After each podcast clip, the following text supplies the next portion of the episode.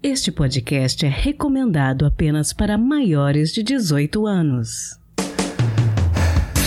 Sexo Explícito o podcast para você gozar a vida.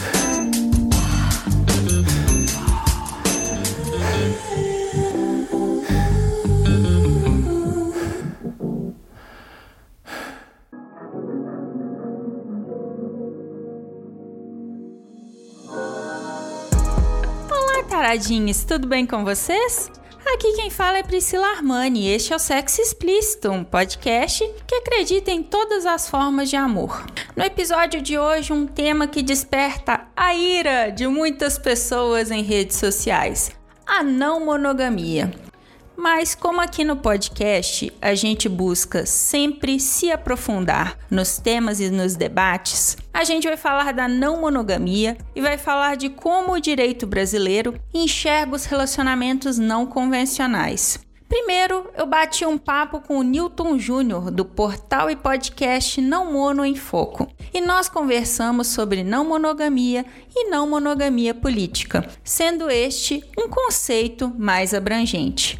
Depois eu conversei com o advogado Leandro Souto, que falou de direito de família e de como as leis brasileiras percebem todos aqueles relacionamentos que fogem do padrão casal cis hétero monogâmico. Se você tem relações que não estão nesse padrão e se preocupa sobre como pode resguardar legalmente as suas parcerias, recomendo fortemente que ouça o nosso episódio. Nas duas entrevistas, muitas leituras interessantes e importantes foram recomendadas pelos nossos convidados, que estarão listadas na descrição do episódio no nosso site sexoexplicitopodcast.com.br. E já que os entrevistados já deram muitas dicas, não teremos o Se Toca, nosso quadro de dicas, nesse episódio.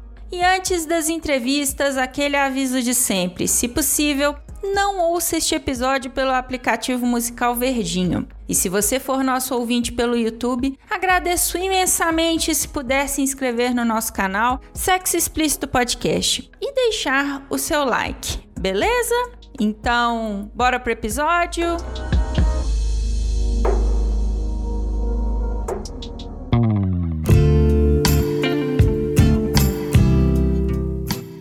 Oi, Newton, conta pra gente quem é você, quais são os seus pronomes e o que, que você faz. É, eu sou o Newton Júnior, eu sou um dos fundadores do projeto Não Monofoco, né? É, eu sou músico, professor e pesquisador, né? Desenvolvo uma pesquisa sobre é, música e saberes populares, mas também tenho, através do projeto Foco, desenvolvido uma pesquisa sobre não monogamia política, trazendo um debate sobre não monogamia a partir de um direcionamento anticolonial desse pensamento político, né, anticapitalista, antirracista, partindo também da interseccionalidade. É, e eu uso todos os pronomes, o que for melhor para você.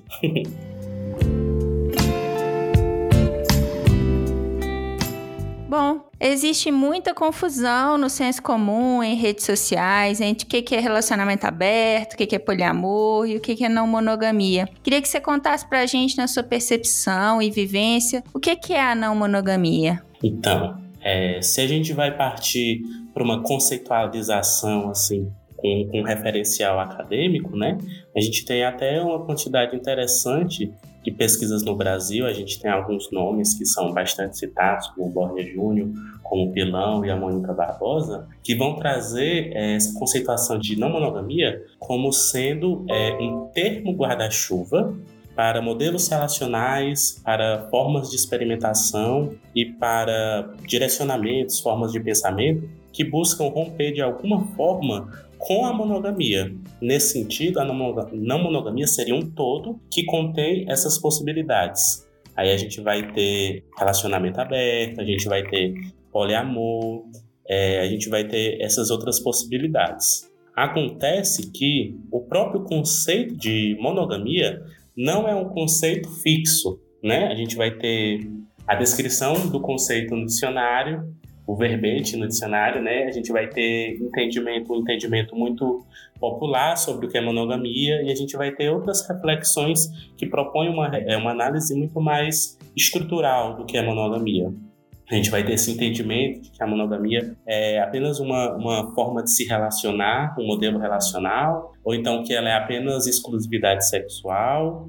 E aí a gente vai ter uma proposta de análise é, que vai pegar a monogamia e vai entender ela como um, um, sistema, uma superestrutura que organiza os nossos afetos, que tem relação com outras estruturas né, no sistema político-econômico vigente. Então, por conta disso, a própria ideia de não monogamia também é um conceito em constante disputa. Porque depende do que você entende por monogamia para poder colocar o que é não monogamia, né? Nesse caso, a gente vai ter é, não monogamias que são mais voltadas para essa ideia de romper com a exclusividade sexual e as suas vivências, né? Que é muito ligado à ideia das relações abertas. A gente vai ter também propostas que vão ali um pouco mais além, que propõem uma, uma liberdade também afetiva, como no poliamor. E aí a gente vai ter é, direcionamentos que são organizados a partir de um pensamento anti-monogamia, que entende a monogamia como uma superestrutura ligada ao capitalismo, por exemplo, ligada ao racismo, que é, cerceia a autonomia e que é, produz violências. Então a gente vai ter a anarquia relacional, por exemplo, e a proposta que o Não Monofoco tem trabalhado, que é a não monogamia política, que é um entendimento que parte do referencial, como eu disse anteriormente, né, do referencial anticolonial. Por isso que acaba que às vezes tem essa confusão com os termos, esses conceitos, por conta dessas possibilidades, né? De, de onde a pessoa vai partir, de onde você começa nessa caminhada, né? Para poder conseguir entendendo essas coisas. E aí a gente vai ter essas possibilidades. Mas elas têm sido trabalhadas e têm sido apresentadas, inclusive, não é uma coisa nova, é uma coisa que vem sendo construída há bastante tempo. Queria te pedir para você falar um pouquinho a respeito da não monogamia política, que eu acho que é, ela é uma não monogamia que vai além do que o senso comum chama de relacionamento romântico, né? Porque às vezes a gente pensa monogamia, igual você estava explicando, só questão de relacionamento romântico. Explica para a gente um pouquinho a respeito do que, que é a não monogamia política. Então, junto das pessoas que me ajudaram a fundar o Não Monofoco, né? A gente veio de um lugar é, muito específico de vivências por sermos todos pessoas negras indígenas. Nesse caso, é, a gente partiu de uma análise que fosse possível para as nossas vivências, né? enquanto pessoas negras, indígenas, também LGBT, também pessoas com deficiência, né? pessoas neurodivergentes, nenhuma de nós éramos pessoas ricas, todo mundo ali da periferia, do, do campo do interior. Então, é, a gente partiu de um, processo de análise da monogamia, que é um entendimento histórico e político dela, entendendo como ela surge, como ela se organiza no tempo e como ela é, é, impacta nossas relações no agora, né? A gente vai ter trabalhos como desde Engels, né, com a origem da família, da propriedade privada do Estado, é, Kollontai na Revolução Russa, Emma Goldman, que é, é, uma anarquista famosa. A gente vai ter trabalhos de Gary Rubin, Silvia Federici, Angela Davis, Bell Hooks, trabalhando é, a, a, ideia do casamento, a relação familiar, essas hierarquias familiares, essa relação do trabalho reprodutivo é, e doméstico, como a Silvia Frederic vai trazer o trabalho produtivo doméstico não remunerado, a maneira como a Gelb vai falar do trabalho de cuidado e a maneira como é, o capital se apropria desse trabalho. Então a gente vai ter uma série de construção histórica analisando o quanto a monogamia tem ligação, por exemplo, com a propriedade privada, com a proteção dessa propriedade privada, com a manutenção de papéis de gênero e de relações de poder muito explícitas, né, ligadas ao patriarcado, por exemplo. Da mesma forma, se a gente traz esse, esse referencial do pensamento anticolonial, a gente vai ter é, uma análise que vai se debruçar por entender como é que a monogamia chega nesse território que passou a ser colocado como é, Brasil, né? passou a ser chamado de Brasil. A gente tinha e tem diversos povos originários nesse território, é, vivendo formas relacionais diferentes, Ainda que fosse a duas pessoas ou mais pessoas, não era a mesma lógica da monogamia. Tem, tem uma referência interessante que é, é o, o, Guilherme Felipe, que ele tem um artigo que o nome é Casar Sim, mas não para sempre. O matrimônio cristão e as dinâmicas culturais indígenas nas seduções do Paraguai. E aí ele vai falar de como, é, quando os jesuítas é, se depararam com as formas de relacionamento dos povos indígenas, nesse caso ele vai falar bastante do povo guarani, é, esse, esse povo tinha é, relações entre dois indivíduos apenas, mas os jesuítas não consideravam aquela forma de relacionamento um casamento e nem consideravam monogamia. Mesmo que fosse a duas pessoas, porque o senso comum costuma associar duas, um relacionamento a dois como monogamia, né? Por que os jesuítas não consideravam essas relações casamento nem monogamia? Porque eram relações facilmente contraídas e facilmente rompidas, bastava o desejo. Para os jesuítas, o, o, casamento, a monogamia, ela tem um, um fator que é um, é um, fator histórico de como se organiza a monogamia e o cristianismo, que é o da de não poder se romper essa relação e dela ter uma lógica muito contratual, que é um contrato assinado perante Deus, né? Então, é, durante todo o processo de catequização, que é um dos braços do processo de colonização, a gente teve a imposição do que os pensadores anticoloniais vão chamar de monocultura das ideias. A gente teve a imposição é, de uma única forma de se relacionar, de se vestir, de adorar.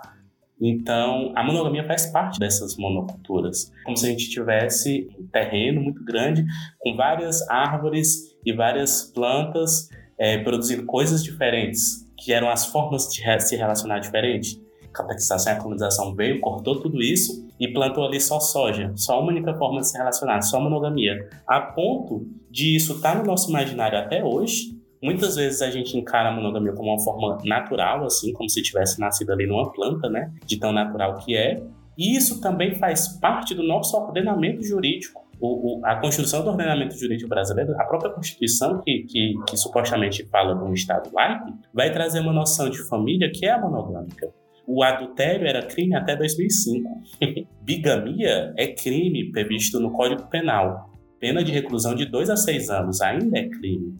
É, não é permitido, pela jurisprudência brasileira, você ter duas relações estáveis, por exemplo, né? A Geni, ela tem um artigo, Geni Nunes, que é uma pesquisadora colonial, ela tem um artigo que é Monogamia e Anticolonialidades, e ela traz uma perspectiva indígena para isso tudo, e nesse artigo ela vai falar justamente dessa relação que é, a colonização, o colonialismo e as colonialidades têm com a organização da monogamia, né? Então, partindo desse referencial anticolonial, mas também desse referencial do, do, feminismo negro, da construção interseccional e de uma análise feminista, né, que vai trazer é, esse entendimento do trabalho doméstico, reprodutivo, da maneira como se organiza essas relações familiares, é que a monogamia política surge.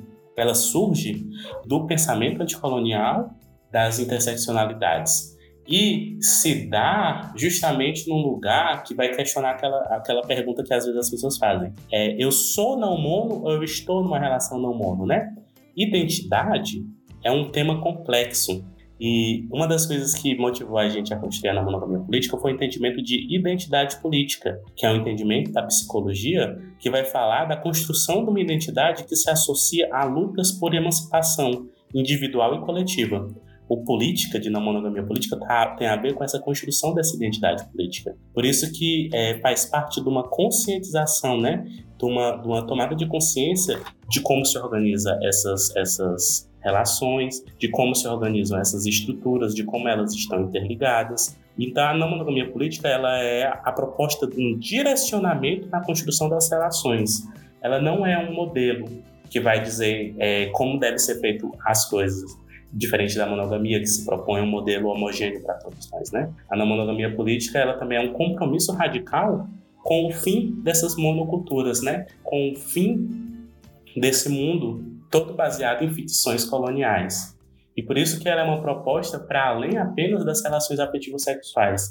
Ela é uma proposta de valorização dos vínculos afetivos, ela é uma proposta de uma nova forma de pensar parentalidades, uma nova forma de pensar a coletividade, uma nova forma de pensar é, o cuidado, o apoio mútuo, todas essas questões. Por isso que é, é, é muito mais do que, por vezes, o senso comum tende a associar E aí, às vezes, a gente está dizendo né, que a gente está falando sobre isso e às vezes as pessoas não têm contato, porque às vezes as pessoas não se permitem também furar um pouco a bolha e ver. Porque essa construção, apesar, por exemplo, do nome não monogamia política ser um conceito que a gente trouxe, essa discussão política das não monogamias, ou então essa discussão é, que vai entender essa estrutura da monogamia, ela não é uma coisa recente, é uma coisa feita há bastante tempo.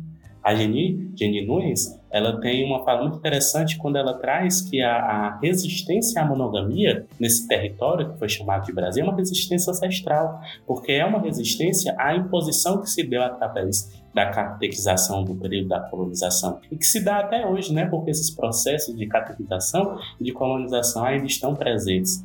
Então, é, a não monogamia política é a organização disso, desses pensamentos e dessa proposta dentro disso, disso tudo, também tem a possibilidade de você viver relações afetivas sexuais múltiplas. Porque aí a gente vai pensar a questão de autonomia e da livre vivência desses afetos, de, uma relação de equidade das relações, não igualdade.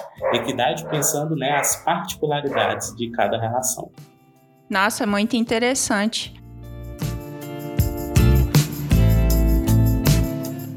Qual foi a primeira vez que você teve contato com esse universo da não monogamia? Como que foi isso? Então, eu, como muita gente, é, eu cheguei nesse assunto através da ideia de relacionamento aberto. Por isso que eu, eu costumo dizer que entendo bastante, né? É, é, eu já estou aí há um tempo produzindo, eu falo na internet sobre isso, e às vezes as pessoas tendem a idealizar, é, é como se a gente tivesse, sei lá, nascido pronto, ou fosse um ser iluminado, não é nada disso. É, na verdade, se deu através de vários processos, que é, que é um pouco do que eu vou contar agora, né? É, eu tive contato muito por conhecer algumas pessoas. É, eu estava numa relação fechada, relação monogâmica, né? Que era o que eu conhecia, era a única coisa que, eu, que se apresentava para mim. E ela já era uma relação diferente, vamos dizer assim, porque era a relação com outro homem, né? Então já é uma relação que é taxada assim de diferente e tudo mais, porque o normal, vamos dizer assim, entre várias aspas, né? O normal, a expectativa das pessoas é a relação cis né? Então, é, eu fui vendo algumas pessoas conhecidas que, por exemplo, tinham é, a abertura para ficar com outras pessoas. Não necessariamente transar, ou não necessariamente se relacionar afetivamente, mas que, por exemplo, estava numa festa, podia ficar, ou então é, eu estava com os colegas na faculdade e essa pessoa tinha um companheiro, mas ficava com outras pessoas ali naquele momento de descontração junto com a galera. E aí isso foi me trazendo várias, várias curiosidades, né? A minha relação aqui que eu tava, a relação monogâmica que eu tava, nunca foi uma relação assim muito cheia desse, desses ciúmes que é muito esperado socialmente assim. A gente sempre falou muito sobre é, achar outras pessoas atraentes, interessantes. Então, e a gente sempre conversou muito. Então, isso foi muito tranquilo de, de, de trazer para conversar, né? E aí a gente foi conversando, eu fui procurando na internet, eu fui vendo é, perfis de trisais, por exemplo, que é uma coisa que cada vez mais tem. Naquela época não tinha tanto, eu fui vendo coisa no Facebook, grupo, página, e a gente foi conversando. Até que chegou um momento, no carnaval, a nossa relação começou no carnaval, e aí no outro carnaval a gente se, se propôs, vamos abrir a relação aqui. Carnaval mesmo a gente teve experiência de ficar com as pessoas, e diferente de muita gente, é, eu já fiquei com outras pessoas na frente dele e ele ficou com outras pessoas na minha frente. Então isso já foi uma coisa que foi diferente na vivência, né? É, e aí a gente foi vivendo o que a gente chamava de relacionamento semi-aberto. Eu, quando eu, eu, penso hoje, eu acho um pouco triste, porque, né, é aquela coisa assim, é, de regime penitenciário. Mas é porque a gente estava com muito medo de qualquer coisa dessa é, atrapalhar ali aquele casal. Uma grande mudança de pensamento para mim foi quando eu fui convidado a entrar num grupo que existe até hoje no Facebook, que é o Problema de Não Mono. É, o grupo foi criado por algumas páginas que falavam sobre o assunto e me convidaram a entrar porque eu comentava nessas páginas e também me convidaram para administrar esse grupo. Nesse grupo eu tive contato com é, uma forma de pensamento que trazia justamente essa perspectiva política da não monogamia. Foi onde, por exemplo, eu primeiro tive contato com o Geni pessoal, é, pessoalmente, não, virtualmente, mas de forma mais íntima. É, conheci diversas pessoas, diversas propostas, percebi o quanto é, o que eu já estudava, o que eu já vivia enquanto parte do movimento negro unificado, por exemplo, então como parte da, é, é, de movimentos LGBT na minha cidade, o que eu já ia pensando ali em relação ao, ao lugar anticapitalista, o pensamento né, anticapitalista, o compromisso anticapitalista, o quanto isso ia fazendo sentido justamente com a crítica à monogamia também. E aí isso foi mudando toda a forma como eu penso. Então eu tive primeiro esse marco né, desse lugar que era muito ali do, do ficar, do transar, uma coisa bem é, é, experiências sexuais, e esse marco, esse segundo marco, que foi o do pensamento político. E a partir disso foi que eu fui estudando, fui vendo, fui percebendo e, e, e fui trazendo para o Vitor, né, que, que, que é a pessoa que me, ainda me relaciono com ele. É, mas aí a nossa relação precisou acabar para poder recomeçar com o que a gente queria para a gente. O Vitor tem um outro processo, tem, um, tem outras questões, né? E aí, mas da minha parte, é, foi isso que me levou a ir atrás de construir o Namoro em Foco também, para justamente trazer nessa perspectiva política esse lugar né, da minha vivência. No caso, né, eu sou uma pessoa negra, sou uma pessoa, é, é, sou uma pessoa do Nordeste, por exemplo, sou cearense, não estou ali no, no, Rio, no eixo Rio-São Paulo. Então, tudo isso, é, para mim, foi muito importante de processo, de entendimento e também de desejo de trazer esse debate para mais pessoas. É um processo muito interessante o seu e uma coisa que você falando me fez pensar é que esse debate, você até chegou a mencionar isso, esse debate sobre a não monogamia, algumas vezes em redes sociais, ele irrita as pessoas, né? E por que que você acha que isso acontece? Para mim tem, tem diversos fatores aí. Uma parte, eu acredito, que é inveja. tem um estudo recente foi feito agora em 2022, que foi feito pelo aplicativo Gliden. Ele fez uma, um, um estudo, né, uma amostragem em países da América Latina, é, em alguns países, e o Brasil desses países foi o país com mais traição. Nove em cada dez pessoas tinha, assumiu ter traído a parceira, né, a parceria. A gente tem cada vez mais números de divórcio aí aumentando. A gente tem uma série de processos na justiça é, que são justamente por famílias simultâneas chama de concubinato impuro. Então, é, a traição, é, essas famílias paralelas, é, essa possibilidade ali de relacionamento com outras pessoas, isso já é uma realidade e está na cabeça das pessoas. Só que existe uma hipocrisia muito grande. Porque enquanto isso é feito às escondidas, isso vai sendo tolerado. Isso vai sendo, provavelmente, a maioria de nós conhece alguém que teve ali duas famílias, que já traiu. O, meu pai é uma pessoa que eu conheço que ele, ele, ele sempre tem duas famílias. Agora eu não sei, agora acredito que não. Mas era minha mãe e outra, depois era outra e outra pessoa, depois era outra pessoa e outra pessoa, sempre assim. Mas se eu fosse falar de não monogamia com ele, né, ia ser uma coisa assim, nossa, sem vergonha isso. Então tem muito esse fator ali, inveja e hipocrisia porque é como se não fosse possível assumir essa concomitância de forma honesta. É uma concomitância que só pode existir ali se ela for tanto imoral quanto recriminosa, né?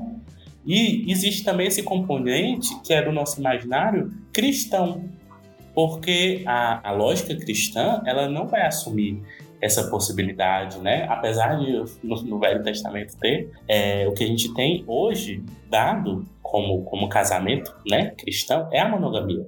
Assim como a gente falou sobre é, esse componente jurídico, a única forma de se relacionar legalizada no Brasil é a monogamia. Para você acessar direitos, você precisa ter um relacionamento monogâmico. Então, tem toda essa coerção social então, as pessoas, é, a resposta das pessoas a esse incômodo é quase que uma reação natural por conta dessa correção social. E para mim também existe muito esse fator de inveja ali e hipocrisia que permeia as pessoas. Nossa, eu concordo 200%.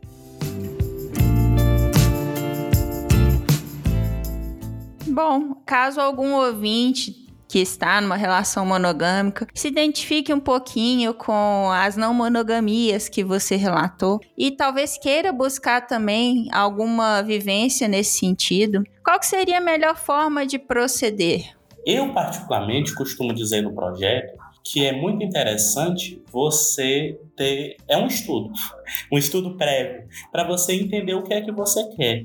Assim, é, às vezes dizer isso, a, a pessoa pode associar isso a, a um, um pensamento academicista. Mas não é nesse sentido necessariamente. É no sentido de você conseguir entender alguns conceitos para entender o que você quer para você.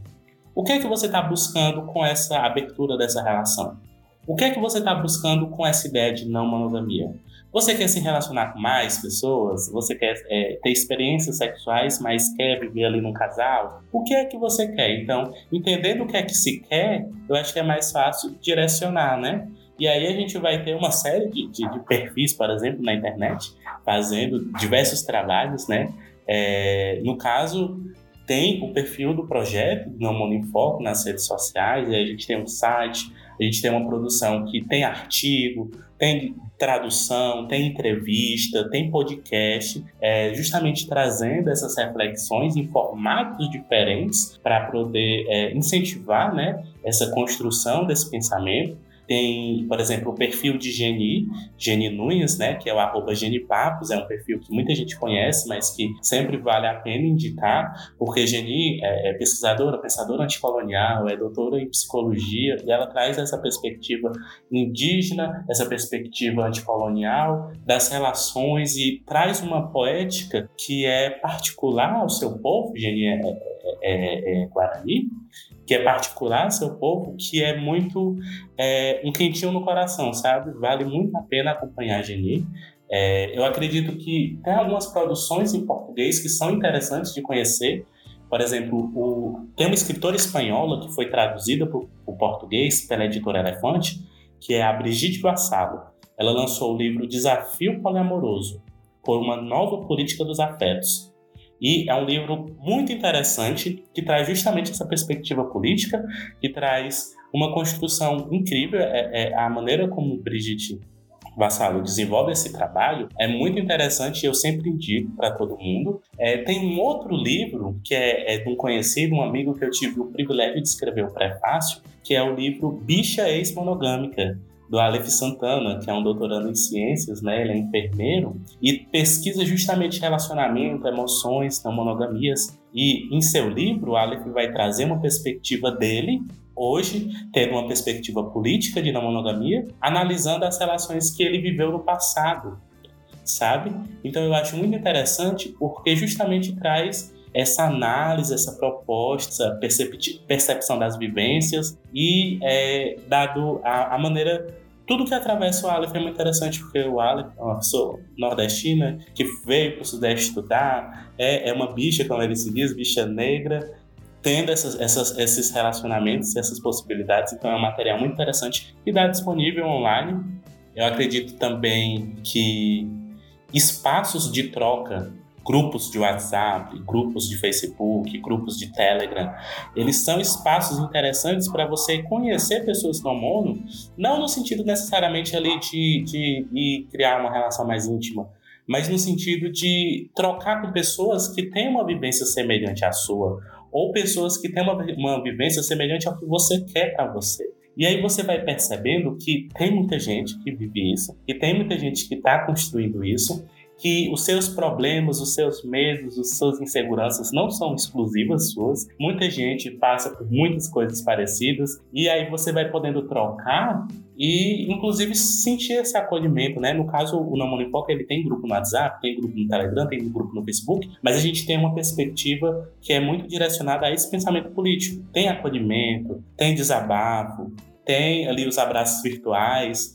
mas é, com esse direcionamento político, justamente porque a gente acha importante sempre que consciência política e acolhimento andem junto, né? A politização desses afetos. E é, também tem encontros presenciais que eu sei que acontecem em diversas cidades. É, recentemente a gente no projeto promoveu um em São Paulo, promoveu um, um em Belo Horizonte, pretende é, em breve fazer em Fortaleza, em Natal, em Salvador, e onde a gente conseguir ir, onde o dinheiro permitir, porque a gente obviamente consegue ajuda com as pessoas, mas também parte muito do nosso bolso, né, para conseguir fazer isso, mas para a gente é muito importante usar a visibilidade do projeto para poder permitir construir esses momentos de interação que vai tornar possível que as pessoas construam essas redes de apoio e afeto, né? Eu acho que muito disso vai ajudando a localizar o que você quer e você vai entendendo o porquê dessa sua escolha. Fantástico. Newton, eu quero te agradecer muito por ter conversado com a gente é, a respeito dessa questão, de uma forma fugindo desse lugar comum, né? Que as pessoas tendem a, infelizmente, é, colocar só o viés de putaria em cima de não monogamia, né? E aí você trouxe outras reflexões, trouxe aspectos que de fato é, são o tema que interessa, né? Então eu queria te pedir para você deixar também seus endereços pessoais nas redes sociais para os interessados em continuar essas conversas. Primeiro, eu queria só agradecer o espaço, eu que agradeço, eu acho sempre muito bom poder falar sobre, trazer essa perspectiva também, assim. Eu, particularmente, sou muito da putaria, amo, adoro, não tenho nenhum problema. É aquela coisa, né? Política e tesão dá para andar juntos também. E é justamente isso que eu acho que é, que é possível de se fazer, né? Trazer essa reflexão, é, falar para quem quer transar sobre transar, falar sobre para quem não quer sexo sobre não ter sexo, falar sobre quem quer ter 35 namorados e falar com quem não quer ter 35 namorados, mas essa percepção de uma coisa que é maior que a gente, né, de como as nossas relações não se dão num vácuo social, elas estão interligadas a outras questões e é importante a gente conseguir ir percebendo isso, né? E aí, é, eu vou deixar primeiro os arrobas do, do projeto, do Não Monifoco, que é justamente isso, arroba Não Monifoco, no Instagram, no Facebook, no Twitter, é, o nosso site, que é o www.nãomonifoco.com.br. No podcast é o Não Monopod, só que aí escreve assim, NMPod. A gente está na Anchor, no Google Podcast, no Spotify. E, particularmente, as minhas redes sociais, né? Por exemplo, meu Instagram, não posto muita coisa, eu posto muita coisa de gatinho. Se vocês quiserem ver vários memes de gatinhos, é, e o arroba é o mesmo do Twitter. Aí no Twitter eu costumo falar mais sobre, é, desenvolver mais, que é arroba Whats, né? Underline Newton. Whats é W-H-A-T-S, né? Aí o underline Newton. Sensacional. Muito obrigado por ter conversado com a gente. Você deu muitas dicas, falou de muitos artigos, textos, livros. E eu quero esclarecer os ouvintes que tudo vai estar tá na descrição desse episódio lá no sexoexplicitopodcast.com.br. Obrigada, viu, Newton? Ah, eu que agradeço.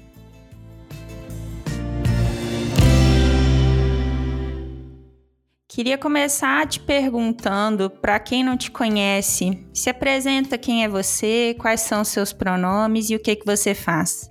Olá, Pri. Eu quero primeiro agradecer pelo convite, né, por poder participar do Sexo Explícito. É, meu nome é Leandro Souto da Silva, meus pronomes são ele e dele. Eu sou advogado em São Paulo, advogo na área de direito de família. É, vai fazer 10 anos agora que eu estou advogando só na área de direito de família, mas antes disso eu fui servidor do Tribunal de Justiça de São Paulo, trabalhando em vara de família também por seis anos. Então o direito de família me acompanha aí por, por um bom tempo aí. E obrigado pelo convite para poder falar desse assunto tão importante aí para o direito.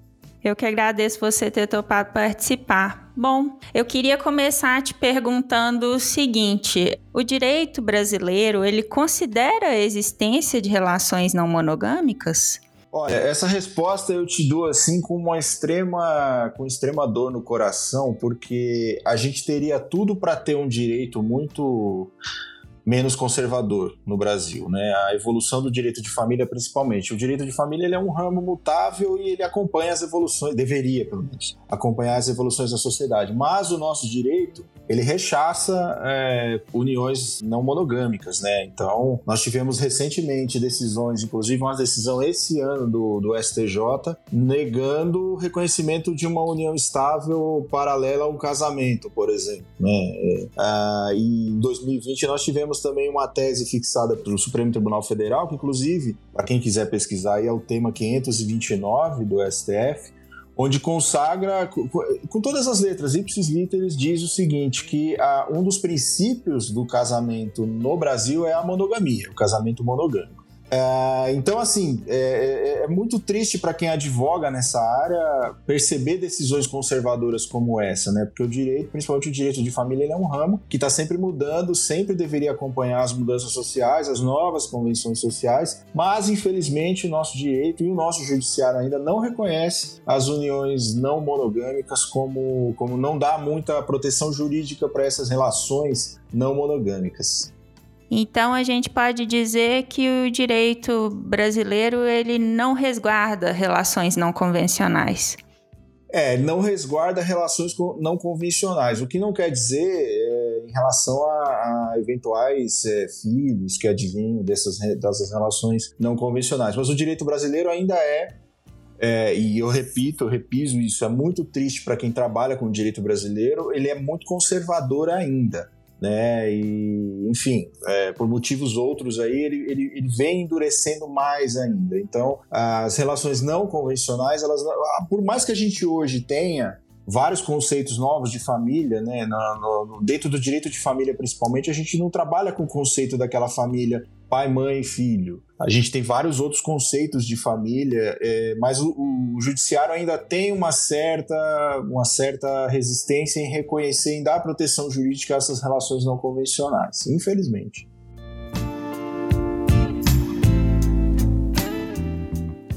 E na sua opinião, por que, que você acha que isso acontece? Eu acho que por conservadorismo mesmo, sabe? É, a, nós, nós vivemos uma. Como eu disse para vocês, o direito de família ele é um, um, ramo em mutação constante. Então, a gente. Hoje a gente vê uma coisa, amanhã a, a própria mutação social já, já mostra que a gente tem que mudar a nossa forma de pensamento. Mas o, o judiciário não acompanha esse, esse, esse pensamento porque ainda é preso a alguns conceitos. Para vocês terem uma noção, o nosso Código Civil mudou em 2002. Era uma lei que nós usávamos que era de 1916, para vocês terem noção. A gente foi mudar realmente, foi colocar uma lei mais, é, mais é, atual em 2002. Então a gente tinha até um certo tempo atrás, para vocês terem noção, o, o adultério ainda era crime no Brasil. E eu não estou falando há um tempo atrás, assim, 40 anos, não.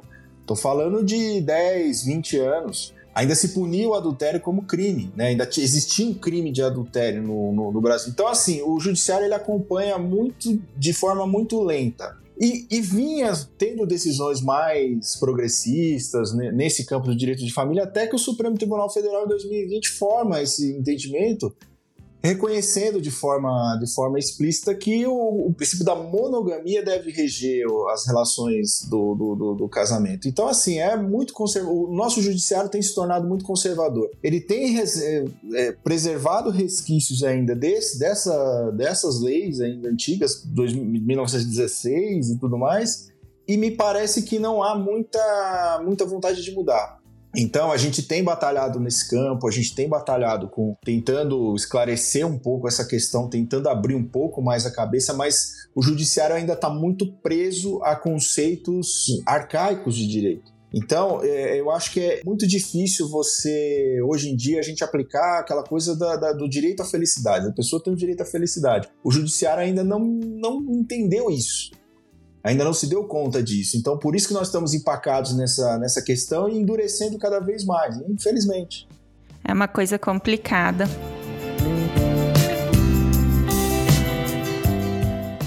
Uma coisa que eu queria te perguntar também é o seguinte: pessoas, então, que estão em relações, em formatações que fogem do convencional, quais as providências que elas podem tomar para terem os seus direitos resguardados? É, essas pessoas, do, do, do, ponto de vista patrimonial, é, é, possível que as pessoas tenham patrimônio conjunto, né? Só não, isso só não vai ser reconhecido como uma união.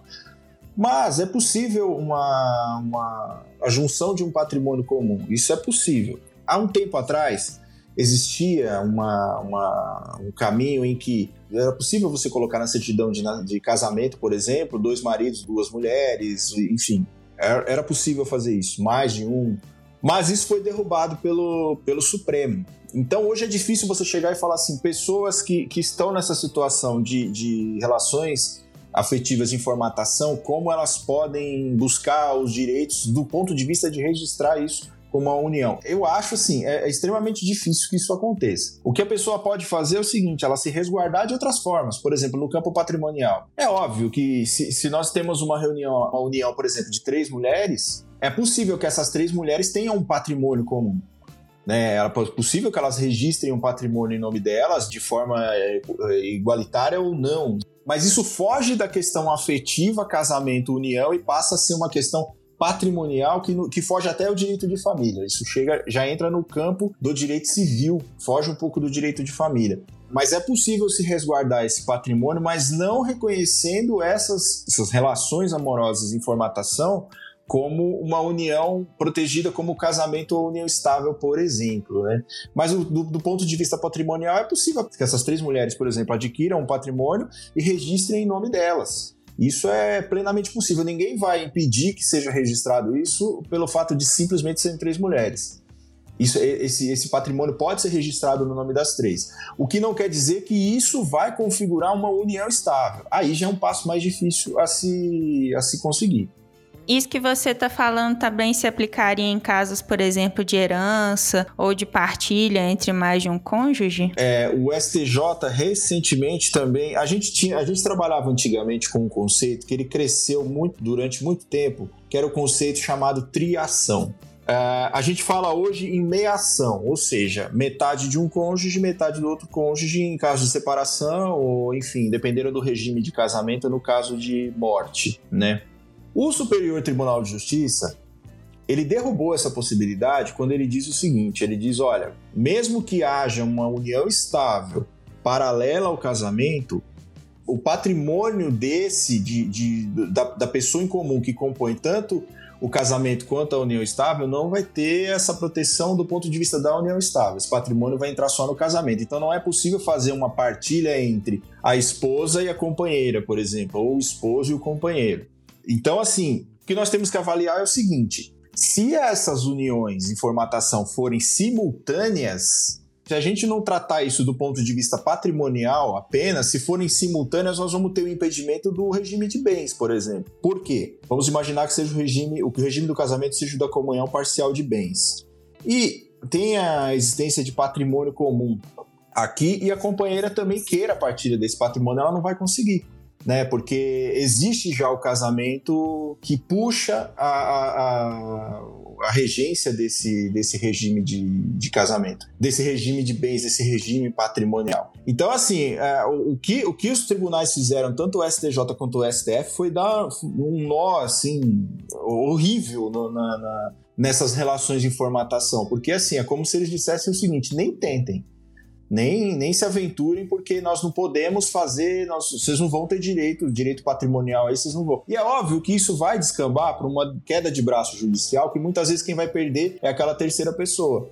Porque aí vai ter que se provar que aquele bem foi adquirido por esforço comum, mas tem juízes que entendem que pelo simples fato de existir um casamento, uma união estável, que não é a paralela, não é aquela segunda, ela exclui essa, essa possibilidade dessa segunda pessoa, dessa terceira pessoa entrar na partilha de bens. Então, é nesse caminho que está agora. Se nós estivermos falando de uma, de uma relação que não, não existam assim duas paralelas, por exemplo, a, pessoa é casada e ela tem uma união estável, mas são três pessoas ali desimpedidas, é, de certa forma, do ponto de vista jurídico, né, que eu estou dizendo, elas podem registrar imóveis em seu nome, podem registrar bens em seu nome, tudo, então isso não tem impedimento. O que impede é realmente o vínculo, até porque no Brasil a gente ainda tem um crime chamado crime de bigamia.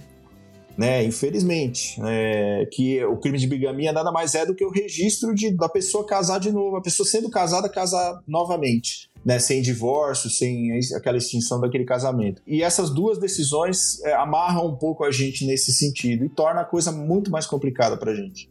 Eu estava aqui pensando que talvez é, se a pessoa ela tiver interesse, por exemplo, ela tem bens e ela tem várias parcerias e ela quer deixar esses bens para essas parcerias, talvez se, por exemplo, ela fizer um testamento, né, sem especificar vínculo, é, talvez desse certo dessa forma. Você acha que é possível? É possível, desde que ela não tenha herdeiros necessários. Por exemplo, essa pessoa que vai tra transferir esses bens em testamento ela pode dispor de todos os bens dela se ela não tiver herdeiros necessários. Por exemplo, se ela não tiver filhos ou não tiver, na inexistência de filhos, não tiver pais vivos e tudo mais. Se ela tiver filhos ou pais, o que também é uma questão que, que nós, no direito de família, a gente questiona muito. Nós questionamos muito isso porque a pessoa que tem herdeiros necessários, ela só pode dispor de 50% do patrimônio dela.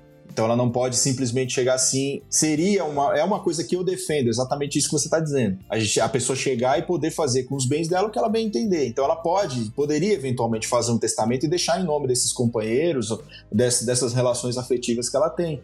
Poderia, muito bem, desde que ela não tivesse herdeiros necessários, que são filhos ou pais. Né, vivos ainda. Mas o testamento, em não havendo esse impedimento, uma boa saída para quem pretende dar uma proteção patrimonial para essa relação que ela tem.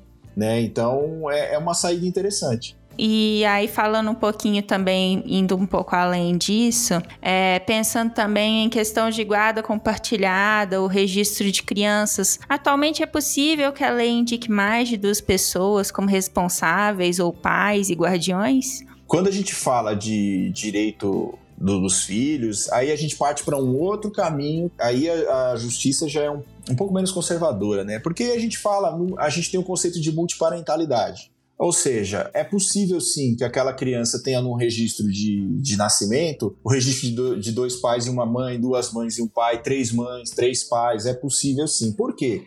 Porque o princípio que vai reger essa, essas relações de parentesco é basicamente o amor, principalmente. Né? Então, nesse ponto, a justiça ela é liberal, ela já é mais, já pensa mais adiante. Então é possível sim que haja uma guarda compartilhada aí de que mais de uma pessoa, até um registro de nascimento. Então a pessoa pode ter hoje é, mais de duas pessoas no seu registro de nascimento. Se é uma pessoa maior, que ela comprove que aquele é o interesse dela, e se é uma, uma criança ou adolescente, que aquela outra pessoa que vai ser incluída no registro tem uma, uma relação de amor como se fosse pai ou mãe, né? Que aquela pessoa é reconhecida tem um reconhecimento de paternidade ali, amor, afetiva, né, em relação àquela pessoa, tem um, um reconhecimento de um vínculo amoroso com aquela pessoa. Então, do ponto de vista da filiação, é plenamente possível você tratar a, eh, a multiparentalidade. Nós chamamos isso de multiparentalidade. Isso é plenamente possível. Os tribunais e juízes já têm reconhecido essa possibilidade. Nesse ponto aqui, eu digo que é uma felicidade muito grande a gente poder dizer que realmente, para a proteção dos, do, do, dos filhos, a multiparentalidade é, uma, um, é um excelente instituto para ser aplicado.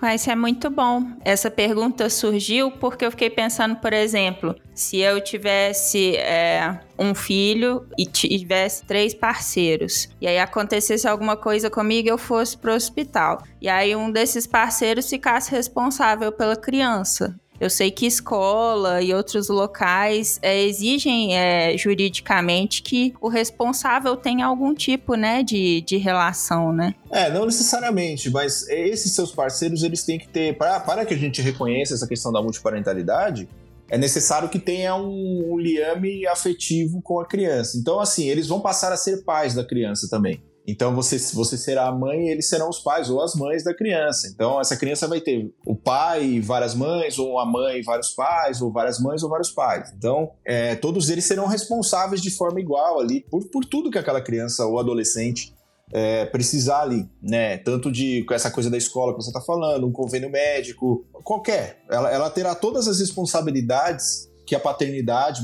barra maternidade trazem para aquele vínculo. Agora, quando não há esse reconhecimento, a gente esbarra mais uma vez nessa questão de, de talvez exigirem uma comprovação de um vínculo ali marital ou de, ou de união estável. Mas é possível sim que seja feito o reconhecimento judicial dessa paternidade ou maternidade de vários parceiros ao mesmo tempo, desde que se comprove que há um vínculo ali, há um liame afetivo entre a pessoa que vai entrar no, no, na certidão de nascimento e aquela que vai receber como pai ou como mãe aquela pessoa. Interessante.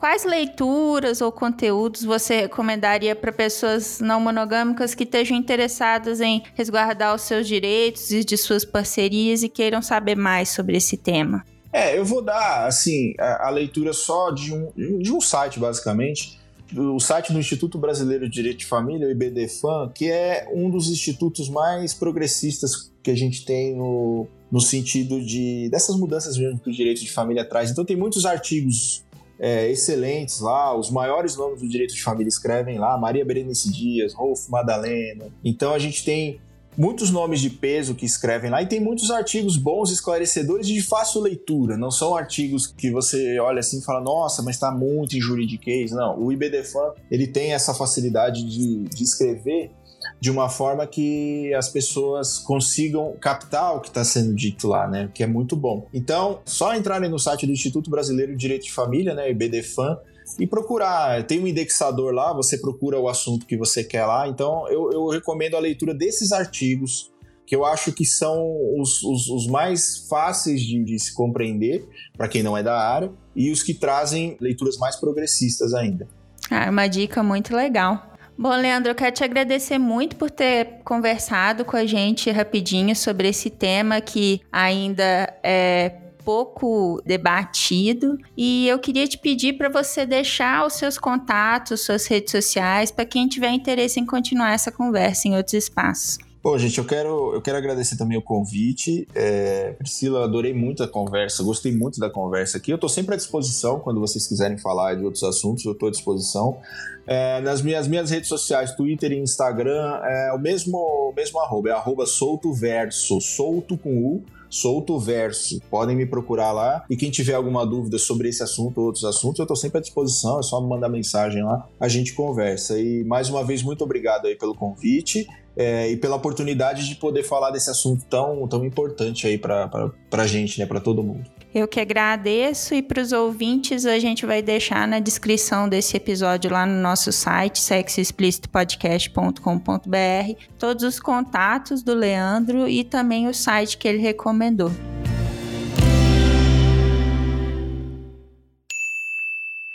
Antes de encerrar o episódio, um aviso.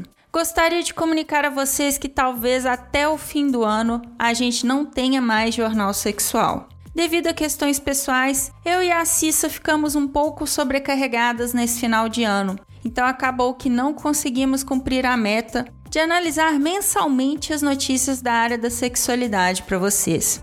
Desculpem, gente. De qualquer forma, a gente espera que em 2023, com perspectivas melhores, a gente consiga voltar a analisar as notícias, sempre comprometidas com a educação sexual e o senso crítico de vocês. Obrigada pela compreensão.